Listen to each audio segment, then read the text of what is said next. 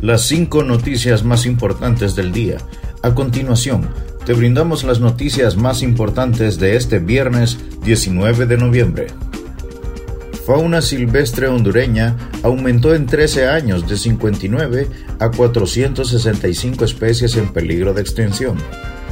En 2019, la comunidad científica de Honduras, con auspicio del programa en Honduras de la Sociedad para la Conservación de la Vida Silvestre, y con la coordinación técnica de la Universidad Nacional Autónoma de Honduras Valle de Sula, la Dirección General de Biodiversidad de la Secretaría de Recursos Naturales y Ambiente y el Instituto de Conservación Forestal iniciaron un proceso de actualización del estatus de la fauna en peligro de extinción de Honduras. Los resultados de la evaluación. En 2008 se había realizado la última evaluación del estado de las especies en Honduras, de acuerdo a las categorías, en 13 años aumentó de 59 especies a 465.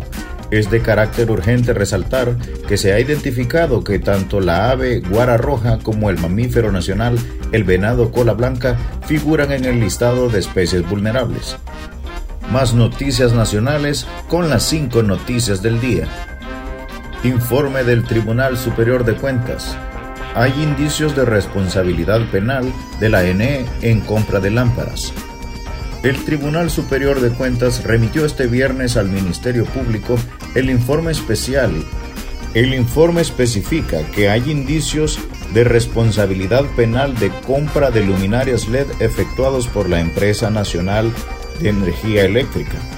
El informe investigativo comprendió el periodo del 1 de mayo del 2017 al 31 de diciembre de 2020. Se deriva de la investigación especial de la denuncia número 0801-2020-011, presentado por el Consejo Nacional Anticorrupción.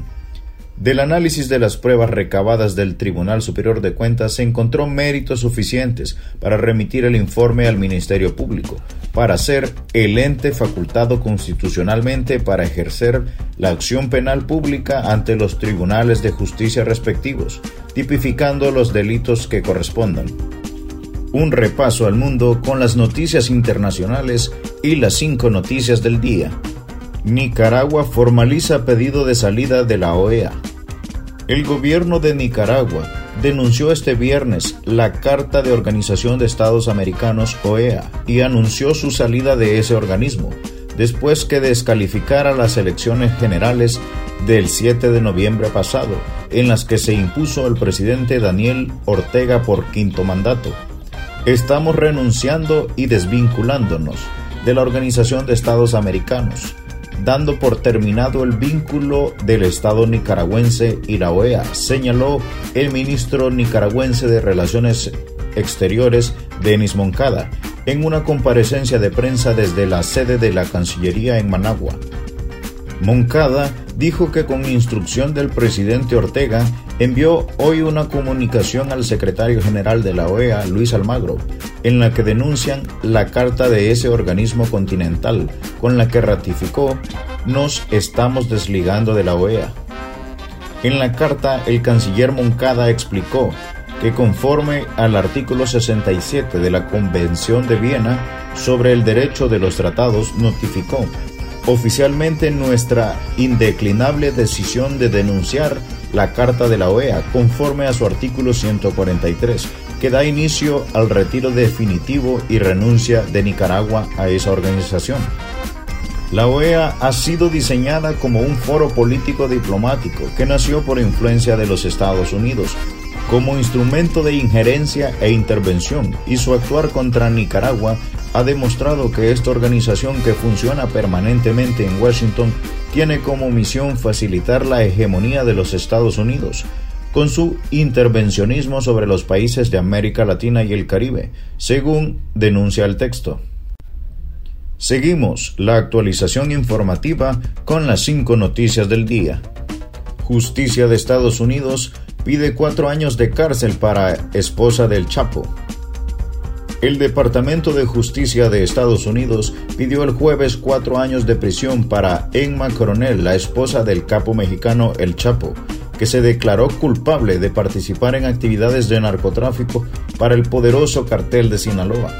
La detenida en febrero en el aeropuerto de Washington se declaró culpable en junio de tres cargos, participación en el tráfico de drogas, blanqueo de instrumentos monetarios y transacciones con un narcotraficante en el exterior.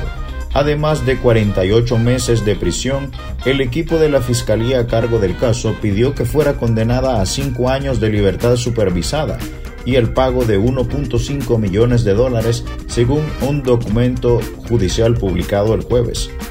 Su sentencia está prevista para el 30 de noviembre en un tribunal federal de Washington. Continuamos con las noticias en las cinco noticias del día. Atentan contra supuesto profeta de Tocoa Colón. Un supuesto profeta fue atacado anoche por desconocidos en un presunto asalto al interior de su vivienda localizada en Tocoa, Colón. Se trata del llamado profeta Elías, quien fue auxiliado por sus vecinos. Informes preliminares indican que el hombre fue atacado con una arma blanca tipo cuchillo cuando se encontraba cenando en el patio de su vivienda. Hasta el lugar llegaron elementos de la Policía Nacional y paramédicos del Sistema Nacional de Emergencias 911, quienes intentaron trasladarlo a un centro asistencial, pero el hombre se negó dándole asistencia en el inmueble. Pobladores del sector indicaron que el religioso ya había sido anteriormente presa de los delincuentes, quienes lo despojan de sus pertenencias de valor. Horas más tarde trascendió que Elías hace varios años fue deportado de los Estados Unidos y que residió en la ciudad de Nueva York, donde era propietario de un edificio de apartamentos. Asimismo, que hace un tiempo fue requerido por la Policía Nacional, cuando intentó probar el poder de Dios, dándole de ingerir a un grupo de sus seguidores pastillas de curar frijoles, indicándoles que el veneno no les causaría la muerte. Los ciudadanos de Tocoa agregaron que el hombre no se encuentra bien de sus facultades mentales y que fuera de su vivienda, en una especie de altar, realiza sacrificios de ovejas y luego la sangre de los animales la esparce sobre unas rocas pintadas en color blanco. Gracias por tu atención. Las cinco noticias del día te invita a estar atento de su próximo boletín informativo.